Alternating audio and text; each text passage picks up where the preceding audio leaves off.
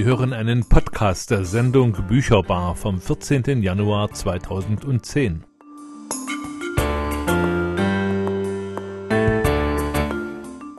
Herzlich willkommen zur Bücherbar heute am Donnerstag hier auf Radio Funkwerk. Und bevor ich Bücher zum laufenden Jahr vorstelle, möchte ich auf eine Veranstaltung aufmerksam machen, die am kommenden Samstag im Theaterhaus in Jena auf der Hauptbühne läuft. Und zwar um 20 Uhr gibt es da gesprochene Wörter oder Spoken Words mit einigen äh, Poetry Slam Siegern aus den letzten Jahren. Und das verspricht ganz interessant zu werden. Und wer noch Karten haben will, sollte sich da schleunigst melden im Theaterhaus in Jena. Das wird ein ganz bunter Abend. Da sind Leute dabei wie Nora Gomringer, Paul, Philipp Scharrenberg, Heiner Lange, Hitboutique und andere, auch äh, viele junge Leute, die sich in den letzten Jahren eigentlich einen Namen gemacht haben in der Poetry Slam Szene und die also mit neuen Programmen aufwarten, erstmalig gesamt in einer äh, großen Show hier in Jena. Und vielleicht ist das nicht die letzte Show und wer äh, da, wie gesagt, Interesse hat, sollte sich in Jena mal umschauen auf den Internetseiten. Heute stelle ich Ihnen zwei Bücher vor, die Ihnen helfen können, das Laufen zu trainieren, Laufen zu lernen, also sportlich aktiv zu werden. Wenn Sie sich das für dieses Jahr vielleicht vorgenommen haben, dann sind das gute Anregungen in diesen beiden Büchern. Eins ist von Joachim Achilles und das andere von Andreas Niedrig. Ein Herz voller Gold braucht man sicherlich auch, wenn man sich entschließt, Laufen lernen zu wollen. Das heißt, nicht nur auf zwei Beinen zu gehen, sondern das Laufen richtig trainieren zu wollen. Hier ist die Bücherbar. Mein Name ist Richard Schäfer und ich gebe Ihnen dazu einige Tipps. Das heißt, ich habe Tipps herausgesucht, die Sie zum Lauftraining verwenden können. Und da habe ich zum Beispiel Achim Achilles gefunden, von dem es bei Amazon unter anderem heißt. Rein anatomisch betrachtet ist der Homo sapiens nicht zum sesselhockenden Denker und schon gar nicht zum buckelnden Handwerker geboren, sondern zum leichtfüßigen Läufer. Komisch nur, dass unserem Körper diese seine wahre Bestimmung so gar nicht bewusst sein, zu sein scheint. Der Geist wäre ja willig, aber das Fleisch scheint schwach zu sein. Dennoch wollen es allein in Deutschland 17 Millionen Zivilisationskrüppel wissen und quälen sich der Gesundheit zuliebe mit keuchendem Atem, stechender Leber und krampfenden Muskeln im leichten Trab durch die Stadtparks. Zum eloquenten Sprachrohr dieser Heerscharen auf dem Leidensweg hat sich seit geraumer Zeit Hajo Schumacher aufgeschwungen. In einer allwöchentlichen Kolumne auf Spiegel Online gibt er unter dem Pseudonym Achim Achilles den Antitypen zu all den bis in die Haarspitzen motivierten Fitnessgurus. Eine Art Woody Allen des Joggings, der angesichts der bitteren Erkenntnis, dass seine stärkste Disziplin offenbar in der Regeneration liegt, mit sich und der Welt hadert, aber dennoch niemals aufgibt.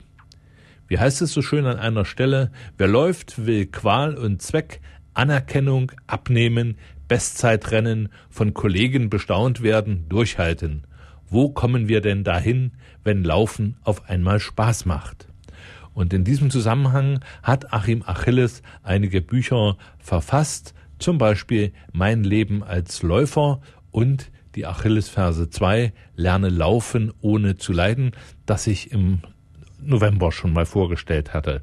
Und heute will ich vorstellen den Laufberater von Achim Achilles und das natürlich nach der nächsten Musik.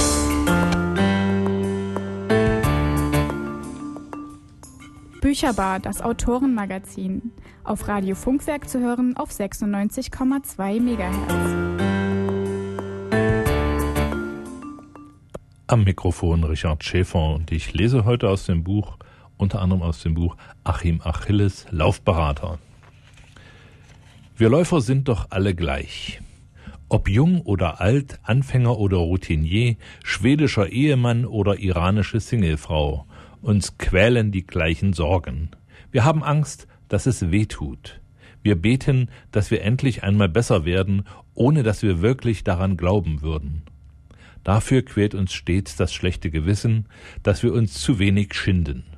Laufen ist eine Qual. Immer. Ganz egal, ob man gerade läuft, dann ist sie physisch oder nicht läuft, dann ist sie psychisch. Es sei denn, das Laktat sitzt einem noch hartnäckig im Musculus tensor fasciae lateri, was sie ja gern mal tut, diese miese kleine Milchsäure, vor allem wenn man höchstens einmal im Monat an der seit Jahren bedenklich grobschlächtigen Technik arbeitet und zu diesem alberne Verrenkungen im Stadion macht. Das dämliche Grinsen der anderen quält übrigens auch.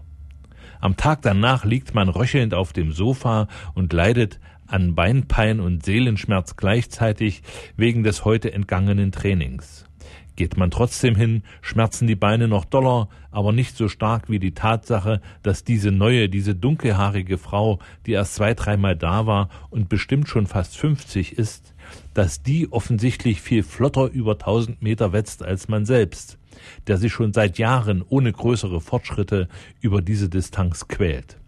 Laufen, das ist aber auch Hoffnung die Illusion, nach dem samstäglichen Waldlauf nicht ganz so kaputt zu sein wie letzte Woche, die Illusion, dass die kleine, süße Praktikantin interessiert bis bewundernd gucken wird, wenn wir wie zufällig an der Stuhlkante ein Stück Hosenbein hochschieben, um unsere nun wirklich nicht schlechte Wade hervorblitzen zu lassen, die wir genau in diesem Moment auch noch anzuspannen versuchen, ohne angestrengt auszusehen. Vor allem aber die Illusion, dass wir dieses Jahr endlich packen, packen können mit der neuen Pestzeit. Jeder Blödhammel gibt mit seiner 10 Kilometer Zeit von unter 40 Minuten an. Dann werden wir doch wenigstens unter 45 bleiben. Aber seien wir mal ehrlich, unter 50 war schon anstrengend genug. Und gesund ist es ja auch nicht, diese Anstrengerei. Ist uns sowieso völlig egal. Was soll der Stress? Man kann ja auch mal vernünftig sein und muss nicht immer in Leistungskategorien denken, sagt das Engelchen. Vernunft? Was ist das? fragt dagegen das Teufelchen. Wir wollen siegen, um jeden Preis, lieber tot als Zweiter. Wofür treiben wir denn den ganzen Irrsinn sonst?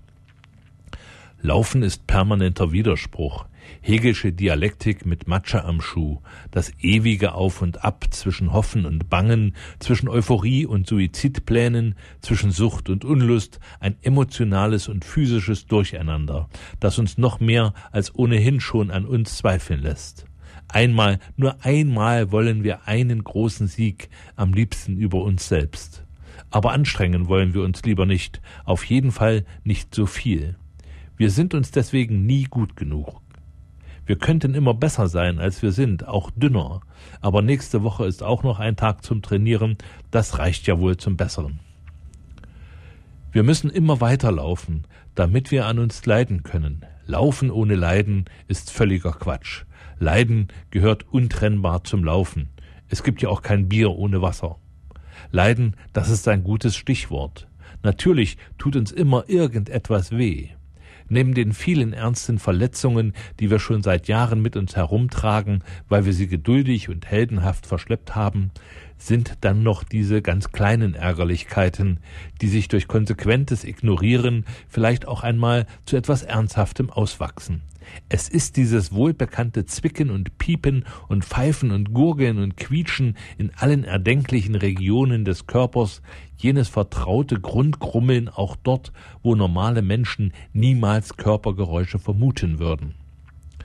Neue Geräusche machen den Läufer hingegen ausgesprochen misstrauisch.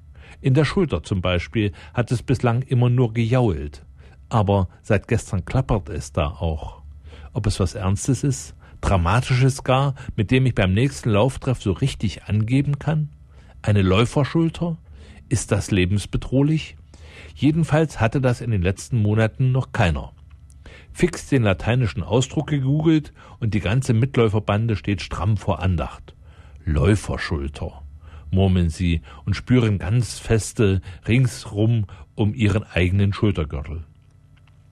Aber da ist nichts außer dem altbekannten Quietschen, Tja, so eine Läuferschulter hättet ihr wohl auch gern, denke ich mir dann. Aber nachmachen ist zu einfach. Ihr Schlingel müsst euch schon eine eigene exotische Krankheit ausdenken. Jeder Läufer hat eben den Ehrgeiz, sein ganz persönliches Zipperlein zu besitzen. Ähnlich individualistisch geht es bei der Ausrüstung zu. iPod im Schuh, geruchsvernichtende Silberfasern am Fuß und Knöchel, Tattoo an der Wade, Bandage am Knie, ein durchs lange Laufen unnatürlich verschrumpeltes Dingsbums etwas höher. Dazu Nierenwärmer, Pulsgurt, Spiderman-Brille und Gore-Tex-Mütze, alles zusammengehalten von dreilagigem Atmungstextil in den Trennfarben der Mülltrennungsbranche. Natürlich braucht man das ganze Gerümpel nicht. Anders wäre es auch nicht zu erklären, warum der deutsche Meister im Marathon vor 30 Jahren schneller war als seine Nachfolger heute, ganz ohne Sohlen aus der Flugzeugträgerforschung und all dem ganzen Schnickschnack. Ja, wo gelaufen wird, da herrscht Durcheinander bis zur Perma-Verwirrung. Da stellen sich Fragen, von denen man bis vor kurzem noch gar nicht wusste, dass es sie überhaupt geben könnte. Das richtige Training, das optimale Gewicht, was soll ich unbedingt tun, was lieber lassen? Orientierung brauchen wir eben nicht nur in Wertefragen, sondern noch vielmehr beim Laufen. Der ausdauersportliche Bewusstseinsindustrie, die uns via Fachgeschäft, Magazin, Internet und Sportskameraden zu immer neuen Großinvestitionen verleiten will, stehen wir häufig hilflos gegenüber. Und zwar jeder von uns. In diesem Dschungel der Orientierungslosigkeit gibt es nun Licht. Dieses Buch ist ein Hochsitz mit Superfernrohr von hier gibt es einen schonungslosen Ein- und Überblick bis hinein in die dunkelste Ecke der gequälten Läuferseele. Wer zu unserer Gemeinde gehört, der weiß, dem Läufer, gleich ob Anfänger, Fortgeschrittener oder Weltmeister, stellen sich Fragen, viele Fragen, die mit zunehmender Dauer der Laufkarriere nicht weniger werden, sondern immer mehr. Je tiefer man in den geheimnisvollen Läuferkosmos eindringt, desto besser wird das scheinbar so simple Zusammenspiel von ein paar Knochen und Muskeln, das zur normalsten Tätigkeit in der Geschichte der Menschheit führt. Dieses so vermeintlich äh, simple Laufen, das ist ein hochkomplexes, dynamisches Körperkunstwerk, ein von Millionen korrespondierender Variablen abhängiger Prozess, dem man sich nur annähern kann. Vollends verstehen wird man Physis und Psyche des Läufers allerdings nie. Das macht diese höchst banale Tätigkeit ja auch so spannend. Wie groß der Bedarf an Beratung ist, an einfühlsamen Worten, an Trost oder Antrieb, vor allem aber an Klarheit und Verständlichkeit, das erfuhr das Spiel Team von Spiegel Online schon nach wenigen Folgen der Läuferkolumne Achillesferse, die 2004 startete. Lieber Achim, so beginnen lustige, dramatische, kluge und bisweilen hilflose, ja man muss es sagen, manchmal auch sehr bizarre Fragen, die seitdem täglich aus aller Welt in der unermüdlich schuftenden Sportredaktion von Spiegel Online in Hamburg eingehen und von dort, um die gelegentlichen Beschimpfungen gesäubert, nach Berlin weitergereicht werden. Und um welche Fragen es sich handelt, da kommen wir im nächsten Teil der Sendung dazu. Bücherbar, das Autorenmagazin, stellt neue Thüringer Literatur vor. Und nicht nur Thüringer Literatur habe ich parat heute Achim Achilles, Laufberater, ein Buch, das im Laufladen und nicht nur dort zu erwerben ist und alle die, die vielleicht sich vorgenommen haben, in diesem Jahr sich sportlich aktiver zu betätigen, die sollten da einfach mal reinschauen. Die Bücher gibt es auch in den Bibliotheken und aus diesem Buch aus dem Laufberater lese ich jetzt das Kapitel Hilfe, meine Frau will jetzt auch laufen. Das heißt, meine läuft eigentlich schon. Welcher Läufer kennt das nicht? Seit Jahren muss man seinen Sport verteidigen gegen genervte oder gehässige Angriffe des Partners, sich wehren gegen Hohn und Spott. Man gewöhnt sich mit der Zeit daran, doch dann kommt es noch schlimmer. Eines Tages will die Gattin plötzlich auch laufen, als sei es die selbstverständlichste Freizeitbeschäftigung der Welt. Leider hat sie keine Ahnung und macht alles falsch. Macht nichts, so ging es uns allen ja einmal. Achim Achilles über den Fluch des Anfangens. Hilfe. Gestern hatte ich eine Erscheinung. Jane Fonda stand vor mir. Lila Leggings mit Wadenwärmern, giftgrün das Stirnband, gestreifter Biene Maya Body, ein Blick wie Captain Hook. Früher fand ich Frau Fonda ganz scharf. Sie hält ja das Prinzip der familienfreundlichen, sie hat ja das Prinzip des familienfreundlichen Softpornos erfunden. Unter dem Vorwand, jederzeit sportlich hyperaktiv zu sein, trug sie immer nur Badeanzug und verrenkte sich darin auf nicht uninteressante Weise. Gleich würde Fame erklingen und Jane durch unser Wohnzimmer hopsen. Aerobik bei Achilles 20 Jahre danach. Nur, wie war Jane in meine Wohnung gekommen? An ihrer etwas gebeugten Körperhaltung erkannte ich das Wesen schließlich. Es war Mona, meine Gattin. Super Verkleidung, sagte ich lobend. Ist Karneval in der Yoga-Gruppe? Leider die ganz falsche Ansprache. Klappe, Faulpelz, antwortete meine allzeit gut gelaunte Ehefrau knapp. Während du dein Training vernachlässigst, fahre ich an den Schlachtensee zum Laufen. Oh nein, alles nur das nicht. Ich trug seit Wochen mentale Massaker mit mir aus, wurde täglich brutaler, um mir neue Ausreden fürs Nichtlaufen abzuringen. Ich gestehe, ich habe tatsächlich ein paar Wochen geschwänzt mit dem Training. In Wirklichkeit bin ich ein Laufprofi, seit Jahren in jedem Fachgeschäft zu Hause. Kein Ratgeberbuch, das ich nicht mit tiefer inniger Verachtung durchgeblättert hätte, um festzustellen, dass wieder nichts Neues darin steht. Es gibt keine Abkürzung zu guter Form. Man kommt um regelmäßiges Training nicht herum. Meine Frau hatte mich jahrelang ausgelacht, verhöhnt oder bemitleidet, in meine Speckhüften gekniffen oder einfach nur auf meine zugegebenermaßen nicht gerade dezent geformten Oberschenkel gestarrt. Sie fand Laufen albern. Früher oder später habe ich dann immer gedacht, wirst du auch damit anfangen. Yoga, Pilates, Wassergymnastik und der ganze Wellness-Schnickschnack sind ja ganz lustig, führen aber nicht ans Ziel. Schließlich muss der Mensch ab 40 Ausdauer auf Fett und äh, auf Ausdauer auf und Fettgewebe abbauen. Das geht nur mit Arbeit. Laufen ist Arbeit. Irgendwann würde es vielleicht sogar meine Frau begreifen. Heute war genau dieser Moment gekommen, auf den ich seit Jahren gewartet hatte, ohne ihn wirklich herbeizusehnen. Meine Gattin wollte jetzt tatsächlich auch laufen. Einfach so. Leider im Jane Fonda Kostüm. Du kannst so nicht auf die Straße, warnte ich. Wieso nicht? fragte sie schnippisch. Du hast doch auch immer so bunte Klamotten an. Das kann man nicht vergleichen. Wie macht man ihr begreiflich, dass meine Sachen toll sind, moderne Fasern, coole Farben, angesagte Marken, ihre miefigen 70er Jahre Leggings aber nicht? Du wirst dich erkälten, warnte ich. Unsinn. Der Body beult ein wenig, sagte ich. Wird ja gleich dunkel. Da sind Sitzenstrolche am Schlachtensee, sagte ich. Sibylle kommt mit, sagte sie. Ich brauche das Auto, sagte ich. Sibylle holt mich ab. Verdammt, offenbar gab es keine Chance, sie von ihrem Plan abzuhalten. Anfänger sind die Pest. Sie sind peinlich, langsam, falsch gekleidet, verhalten sich merkwürdig. Wie viele gute Läufer das bis heute auch von mir denken? Das wird wieder mal ein großer Test für unsere Ehe werden. Denn schlimmer als Beziehungen, in denen ein Partner läuft, sind Beziehungen, in denen beide laufen. Man sieht sich ja kaum noch. Die letzten Biotope der Ordnung in der gemeinsamen Heimstatt werden auch noch zugemüllt mit Läuferkram. Sie wird eine Pulsuhr haben wollen, aber nie kapieren. Nicht auszudenken, wenn mich jemand von den Kumpels sieht, wie ich neben Jane Fonda herdackele. Wer darf danach zuerst unter die Dusche? Und welche Selbsthilfegruppe soll ich besuchen, wenn sie eines Tages schneller ist als ich?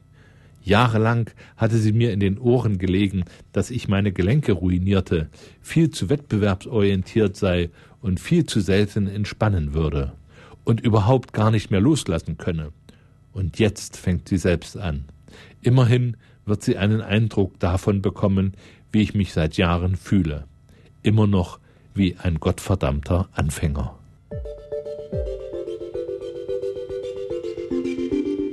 Bücherbar, das Autorenmagazin. Als Podcast zu hören unter www.gew-thüringen.de. mit Richard Schäfer am Mikrofon und ich habe vorhin vorgelesen aus dem Buch von Achim Achilles, Achilles Laufberater. Und ein Kapitel möchte ich da noch ansetzen, bevor ich zum nächsten Buch übergehe. Und äh, da geht es um die Fragen, alle Anfragen, Durchhalten, Rauchen, Walken, Trainingspläne, Schuhe, Enttäuschungen, Erfolge, Anti-Aging, Waldboden, Stretchen, Krampfadern, Asthma, Alkohol, Sport-BHs, Kälte, Wärme und Unterwäsche. Und da geht es also um Anfragen, die an Achilles gestellt werden in der Zeitung. Erster Brief. Hallo Achim, ich bin fast 40, 1,83 groß, gute 100 Kilogramm schwer und treibe bislang keinen Sport. Laufen würde mir schmecken, wohne ich doch auf dem Land und am Waldrand. Außerdem erscheint mir zum Laufen der zu überwindende Schweinehund kleiner als bei Sportarten wie Schwimmen. Oder per Fahrrad mit bunt betressten Pseudoprofis auf der Landstraße Gefahr zu laufen, von einem Auto plattgewalzt zu werden. Der Orthopäde meinte, ich solle das Laufen mal schön lassen, wegen des Gewichts und zu erwartender Gelenkprobleme. Also, wozu raten Sie mir? Soll ich überhaupt oder wie oder was? Karl. Antwort von Achim Achilles. Lieber Karl, du bist ein fauler Hund. Noch bevor du einen einzigen Schritt gemacht hast, weißt du tausend Gründe, warum du morgen wieder aufhörst. Ausdauersport hat die widerliche Eigenart, dass man sich jeden Tag aufs Neue überwinden muss. Ich habe den Eindruck, du hast gar keine Lust auf Laufen, Radfahren, Schwimmen, Walken oder sonst eine Fortbewegung, die deine Körpermasse in Form bringen würde. Sei ehrlich, gestehe dir ein, dass du nicht magst, lebe fröhlich rund weiter und lauf andere nicht vor den Füßen rum. Grüße auf die Couch, Achim. Und ein anderer, lieber Achim, ich würde gern mit dem Laufen anfangen, meine Kondition sieht so aus, dass ich beim schnelleren Treppensteigen ziemlich aus der Puste bin. Könnt ihr mir ein paar Tipps geben, wie ich die ersten Übungseinheiten überlebe? Ursula. Liebe Ursula, heißt es, beginne mit Spaziergängen. Sieh diese als vollwertiges Training an, wenn du dabei außer Puste kommst. Bitte lass dich auch bei deinem Hausarzt untersuchen, ob alles okay ist. Wenn dich deine Spaziergänge anfangen zu langweilen, baue ganz lange, äh, lockere Joggingabschnitte ein. Auch wieder nur so, dass du leicht aus der Puste kommst. Wenn du startest, dann viermal in der Woche und mindestens 45 Minuten pro Einheit. Viel Erfolg! So, das sind die Lauftipps und damit möchte ich diesen Teil beenden. Wie gesagt, Achim Achilles Laufberater in allen Buchhandlungen zu finden für alle die, die sich vielleicht sportlich in diesem Jahr mehr betätigen wollen.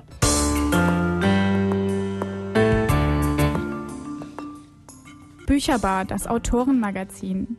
Auf Radio Funkwerk zu hören auf 96,2 MHz. Am Mikrofon Richard Schäfer und als nächstes Buch möchte ich vorstellen Vom Junkie zum Iron Man von Jörg Schmidt-Kilian und Andreas Niedrig. Und da heißt es in der Kurzbeschreibung bei Amazon, Andreas Niedrig ist zwölf Jahre alt, als er zum ersten Mal Haschisch raucht. Zehn Jahre später ist er heroinsüchtig. Seine Frau verlässt ihn mit dem gemeinsamen Kind.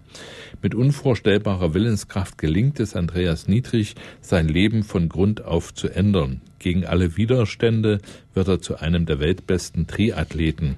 Und zu diesem Buch gibt es auch einen Kinofilm, der im Sommer 2007 gelaufen ist. Und Andreas Niedrig hat alle äh, Schwellen, alle Höhen und Tiefen der äh, Drogensucht durch. Und ich nehme jetzt dieses Kapitel aus dem Buch Lieber tot als süchtig. Mein Fiesta, den ich noch während meiner Bundeswehrzeit in einem Top-Zustand erstanden hatte, war durch die Einkaufsfahrten nach Holland und die mangelnde Pflege total abgewrackt. Ich entwickelte mich zu einem menschlichen Wrack und trotzdem freute ich mich immer wieder auf die Fahrten nach Amsterdam.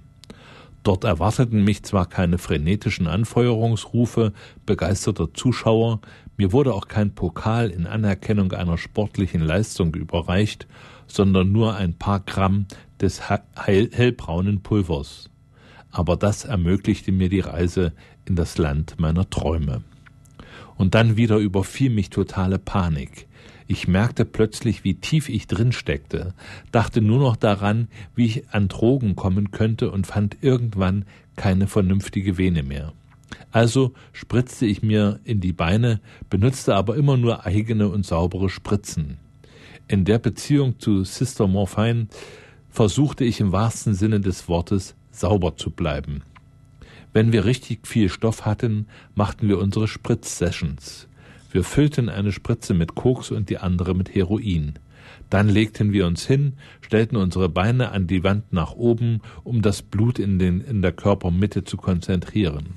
Auf der rechten Seite spritzte ich mir Heroin und ein anderer Junkie drückte mir in, Link, in den linken Arm die Fixe mit Koks.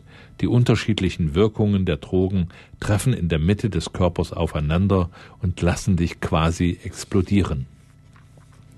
1990 wurde ich auf einem Parkplatz in Dortmund bewusstlos, als ich mit einem anderen Junkie in meinem Auto fixte. Mit einem Schlag wurde es um mich herum stockdunkel. Als ich erwachte, war der andere verschwunden. Ich konnte mich nicht mehr erinnern, wie lange ich bewusstlos in meinem Auto gelegen hatte. Und an dem Tag verlor ich nicht nur das Gefühl für Zeit und Raum und das wirkliche Leben, sondern auch die Lust an diesem Fixerleben. Die Frage nach der endgültigen Lösung meiner Probleme stellte sich immer drängender. Irgendwann ließ ich im Auto noch einmal mein Leben Revue passieren. Das Bein schmerzte und ich setzte mir einen Schuss, um dem Affen seinen Zucker zu geben. Mein Entschluss stand fest. Ich wollte mir das Leben nehmen. Das wäre das Beste. Das Beste für alle. Nur ein kleiner Schuss, ein kleiner Stich im Körper, eine kleine Dosis mehr. Ich war an dem Punkt meines Lebens angelangt, an dem jeder meiner Schritte ins Grab führen konnte, ob beabsichtigt oder nicht. Ganz unspektakulär schläfst du ein und wirst nie mehr wach. Warum sollte ich Angst vor dem Tod haben, wenn es ein ewiger Schlaf ist und das Heroin mich meinem ersehnten Dämmerzustand immer näher bringt? Aber dann dauerte mir das zu lang. Ich startete den Wagen und fuhr gegen einen Baum. Der Aufprall war jedoch nicht stark genug und mein Selbstmordversuch scheiterte. Selbst dazu schien ich nicht fähig zu sein. Und genau in diesem Moment war ich froh, dass mein Versuch missglückt war und spürte, wie sehr ich doch an diesem Scheißleben hing. Ich konnte mich aus dem total demolierten Fahrzeug befreien, die Fahrertür öffnen und einfach aussteigen. Ich musste dringend pinkeln. Kurze Zeit später erschien die Polizei am Unfallort. Ich werde es nie vergessen. Ein Beamter kniete sich vor das Auto und zog seinen Finger durch die Urinlache. Er dachte wohl, es sei Benzin. Den Irrtum merkte er erst, als er an seinem Finger roch. Die Beamten fanden eine Spritze und nahmen mich mit auf die Wache. Ich musste bei der Befragung nach dem Unfallhergang ständig grinsen. Mein Vater holte mich auf der Polizeiwache in Dortmund ab und fuhr sofort mit mir ins Krankenhaus da ich starke Schmerzen im Bein hatte. Dort wurde mir Blut abgenommen und unter anderem auch ein AIDS-Test gemacht. Ich konnte mich unmöglich infiziert haben, denn ich hatte weder sexuelle Kontakte mit anderen noch unsaubere Spritzen benutzt. Andere Frauen und fremde Spritzen interessierten mich nicht. Die einzige Frau, um die meine Gedanken ständig kreisten, war Sabine. Ich betrog sie nicht mit einer anderen Frau, sondern lediglich mit Sister Morphine. Die Ärzte mussten mein Bein aufschneiden, damit der ganze Eiter abfließen konnte. Eineinhalb Liter. Ich habe nie mehr in meinem Leben ein derart vereitertes Bein gesehen. Die Entzündung war so stark, dass man mir die harte Diagnose nicht ersparen könnte. konnte. Das Bein müsse vermutlich amputiert werden. Die Entzündung kam daher, weil ich in der letzten Zeit keine geeignete Vene mehr gefunden und mir die Nadel direkt in den Muskel gejagt hatte. Nun war ich mal wieder an dem Punkt angelangt, an dem ich mir sagte, jetzt wirst du aufhören. Der Gedanke reifte in mir selbst. Ich wollte auch wieder ein normales Familienleben mit Sabine und Jana führen. Aber Denken und Handeln sind für einen Fixer zwei ganz unterschiedliche Dinge. Die Krankenschwestern verabreichten mir etwas gegen die Entzugserscheinungen. Aber das Mittelchen wirkte nicht, und ich fühlte mich weiterhin schlecht. War wohl nichts mit dem warmen Entzug. Ich wurde von unglaublichen Schüttelfrost befallen und Übelkeit und Erbrechen und Durchfall und was man sonst noch alles kriegen kann, wenn man einen Affen schiebt. Wenn du das nie selbst erlebt hast, kannst du dir auch nicht vorstellen, wie schlimm das ist. Andreas Niedrig kommt dann in eine äh, Kur, in eine Entziehungskur und hat damit schließlich auch Erfolg, weil er sich endlich mal anstrengt und dann gelingt es ihm zusammen mit seinem Vater, sich für das Laufen zu bewegen. Und das Kapitel heißt Der Lauf meines Lebens. Nachdem er also diese Therapie hinter sich hat. Der Startschuss in meine Triathletenkarriere war der Waldlauf mit meinem Vater, einem sehr guten Marathonläufer. Vom ersten Tag nach der Therapie an wollte, mich, wollte er mich davon überzeugen, dass ich eigentlich ein Sportler sei und mit ihm gemeinsam laufen sollte. Aber warum soll ein Ex-Junkie und starker Raucher mit 90 Kilo Lebendgewicht sich abquälen? Ich konnte nicht mal eine Kiste Sprudel in den dritten Stock unserer Wohnung tragen. Sofort blieb mir die Luft weg. So hielt ich mir die ständigen Aufforderungen meines Vaters mit tausend Ausreden vom Leib.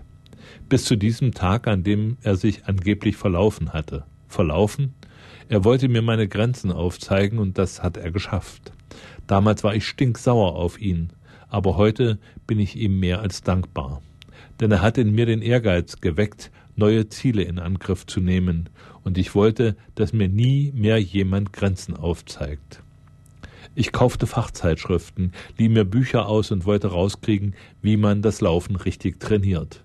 Heute weiß ich, ich hatte Glück, es unbeschadet überstanden zu haben und möchte niemanden raten, so extrem damit anzufangen. Aber ich startete durch und rannte im wahrsten Sinne des Wortes meinem verlorenen Leben hinterher. Ich rauchte zwar noch ab und zu, aber mit jedem Lauf spürte ich, wie das Training nicht nur meine körperliche Konstitution verbesserte, sondern auch meine seelische Verfassung positiv beeinflusste. Ich dachte damals nicht im Traum daran, jemals einen, an einem Wettkampf teilzunehmen. Mein Ziel war es nicht, auf einem Siegertreppchen zu stehen. Ich wollte meinem vergeudeten Lebensabschnitt hinterherrennen und auf der Überholspur das Leben in der Abhängigkeit hinter mir lassen. Nach drei Monaten Training nahm ich am Erkenschwiger, Erkenschwicker Citylauf teil. Die zehn Kilometer waren die absolute Qual, aber mein vom Gift ausgemergelter Körper gewöhnte sich überraschend schnell an die Strapazen. Fast so schnell, wie er sich seinerzeit an die Drogen gewöhnt hatte. Und immer wieder entdeckte ich den kleinen Andreas in mir, den die Begeisterung über den Sport, über die frustrierende Schulzeit hinweggetröstet hatte. Danach meldete ich mich für den Marathonlauf rund um den Baldeneysee in Essen an. In meiner Altersklasse erreichte ich auf Anhieb den sechsten Platz in der, in der stolzen Zeit von zwei Stunden 43 Minuten und 33 Sekunden. Mit dem Team vom Sportverein TUS äh, Süden belegte ich in der Mannschaftswertung den dritten Platz. Bald träumte ich zum ersten Mal davon, ein richtig guter Läufer zu werden. In den Jahren meiner Sucht war ich ein in Watte gehüllter Traumtänzer gewesen. Jetzt trainierte ich das Überleben auf dem grauen Asphalt des Alltags ohne die behütenden Hände der Therapeutin. Ich wollte mein Ding durchziehen und Gott und der Welt zeigen, was ich kann, endlich beweisen, was in mir steckt. Und auch heute noch will ich das, was ich mache, extrem gut machen. Ich hasse Mittelmäßigkeit. Aber damals war es für mich unvorstellbar, einmal an die Weltspitze aufzusteigen. Wichtig war, ich hatte das Licht dieser Welt zum zweiten Mal erblickt und fühlte mich wie neu geboren. Was noch konnte ich vom Leben ohne Drogen erwarten? Ich riss im Möbelhaus viele Überstunden runter und trainierte zweimal am Tag. 140 bis 160 Laufkilometer in der Woche. Aber das Zigarettenrauchen hatte ich mir immer noch nicht abgewöhnt und qualmte nach dem Laufen oft heimlich hinter einem Baum. Es war eine schöne Zeit, denn ich verschwendete meine Gedanken weder an die Zukunft noch an die Vergangenheit und lebte hier und im Jetzt. Ich genoss jeden Tag meines neuen Lebens und war dankbar für jede Stunde ohne Drogen. Durch mein geregeltes Einkommen war ich nicht mehr von der Sozialhilfe abhängig. Ich wollte von nichts und niemanden mehr abhängig sein. Mein Potenzial hatte ich zwar spät entdeckt, aber nicht zu spät. Vielleicht hätte ich die geballte Ladung Energie in mir ohne meine, meine Fixerlaufbahn nie oder zumindest nicht so intensiv erlebt. Ich weiß es nicht. aber ich spürte jeden Tag, Schritt für Schritt, meine persönliche Veränderung, die auch meiner Seele wieder Luft zum Atmen lief, ließ. Sabine und Jana waren immer die Quelle meiner Kraft. Nutze den Tag, nutze jede Stunde, jedes weitere Jahr meines neuen, neuen Lebens werde ich ohne Drogen genießen. Dann 1993 macht er seinen ersten äh, Triathlon und steigt dann auf in die Weltspitze. Seine beste Platzierung wird siebenter Platz bei dem Ironman. Und äh, ich empfehle dieses Buch allen denen, die vielleicht so ein bisschen willensschwach sind, aber auch allen denen, die sich für Laufen interessieren, für außergewöhnliche Karrieren. Andreas Niedrig, Jörg Schmidt-Kilian vom Junkie zum Ironman. Das war die Bücherbar hier auf Radio Funkwerk. Für den Monat Januar und im Monat Februar habe ich etwas Humorvolles in petto und ich hoffe, dass das auch klappt und hoffe auch, dass Sie dann wieder am Lautsprecher sitzen und zuhören. Bis dahin wünsche ich Ihnen eine gute Zeit. Alles Gute wünscht Richard Schäfer.